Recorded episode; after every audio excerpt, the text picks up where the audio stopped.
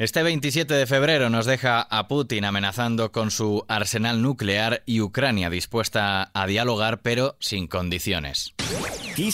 Noticias con Daniel Relova.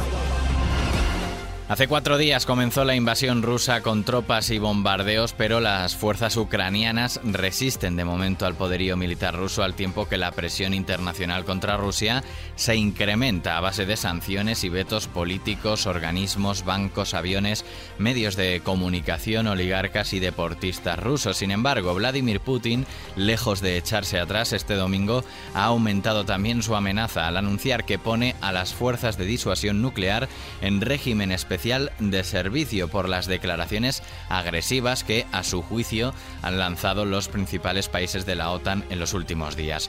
La Alianza Atlántica ha calificado las palabras de Putin de retórica peligrosa mientras la Casa Blanca acusaba a Rusia de fabricar amenazas para justificar mayores agresiones, un patrón de conducta que consideran habitual en el mandatario ruso. Las fuerzas de disuasión estratégica de Rusia la componen las fuerzas nucleares, incluidos los misiles intercontinentales, así como fuerzas no nucleares y la defensa antimisiles, el sistema de alerta temprana y la defensa antiaérea. Ninguna de las potencias que posee armamento nuclear se ha atrevido a hacer uso de las mismas debido a que los daños causados serían extremadamente graves y no compensarían el ataque. A pesar de las amenazas, hoy Ucrania y Rusia anunciaron que negociarán en Bielorrusia, firme aliado de Moscú, y que responde por la seguridad de la delegación ucraniana. El ministro de Asuntos Exteriores ucraniano, Dimitro Kuleva, ha precisado que su país no va a entregar una pulga de su territorio, sino simplemente escuchar lo que quiere decir Rusia y decir lo que piensan de esta guerra. La otra cara de la guerra, los refugiados. La gestión del ingente flujo de desplazados ucranianos, que ya suman 368.000 según ACNUR, preocupa a los países vecinos de Ucrania y ha centrado un encuentro extraordinario de los ministros de Interior de la Unión Europea. Una gran mayoría está a favor de activar la normativa que permite conceder protección temporal en el conjunto del bloque, entre ellos España. Escuchamos a Fernando Grande Marlasca. Estamos hablando de una cuestión que es una cuestión europea, eso es lo primero.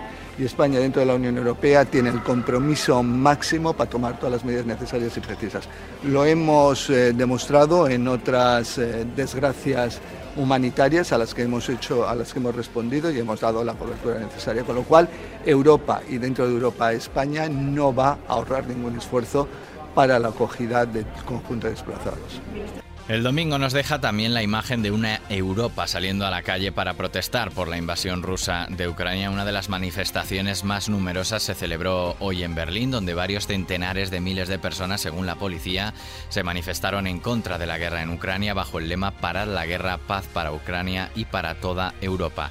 También en Madrid. ¡Putin, fascista! ¡Gran terrorista!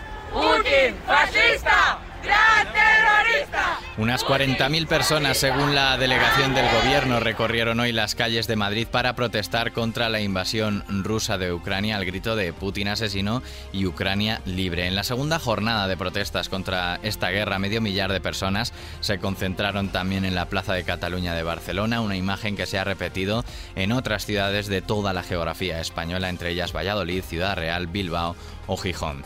Y al margen de la guerra, el domingo nos deja otras noticias como Ayuso apoyando a Tenemos que ser una alternativa real al gobierno de Pedro Sánchez y por eso eh, trasladar la ilusión a todos los españoles de que el Partido Popular sigue trabajando en ello y desde luego el presidente Feijóo va a contar con toda mi ayuda y todo mi apoyo para Así se expresaba a los periodistas en su asistencia al partido de rugby la presidenta de Madrid, que un partido que enfrentaba a España y Rumanía en la fase clasificatoria europea para el Mundial de 2023 en la Universidad Complutense de Madrid. La presidenta regional ha asegurado que el Partido Popular se encuentra en una situación de análisis interno en la que tiene que ver qué quieren para el futuro de España y del PP porque son, dice, la alternativa real. Por otro lado, Arco ha echado el cierre de su cuadragésima primera edición con buenas ventas para las galerías, un total de 75.000 visitantes, de los que 30.000 son profesionales, y la sensación de que ha conseguido sortear lo peor de la crisis sanitaria. Y terminamos este repaso informativo con The Rolling Stones.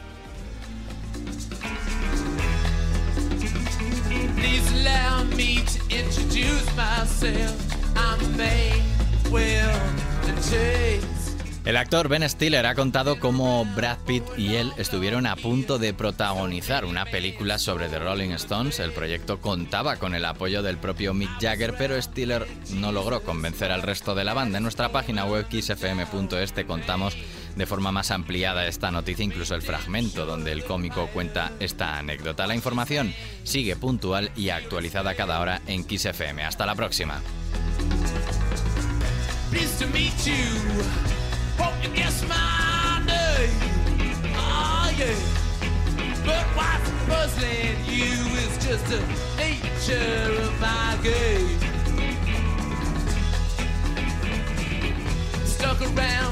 St. Petersburg when I saw it was the time for a change.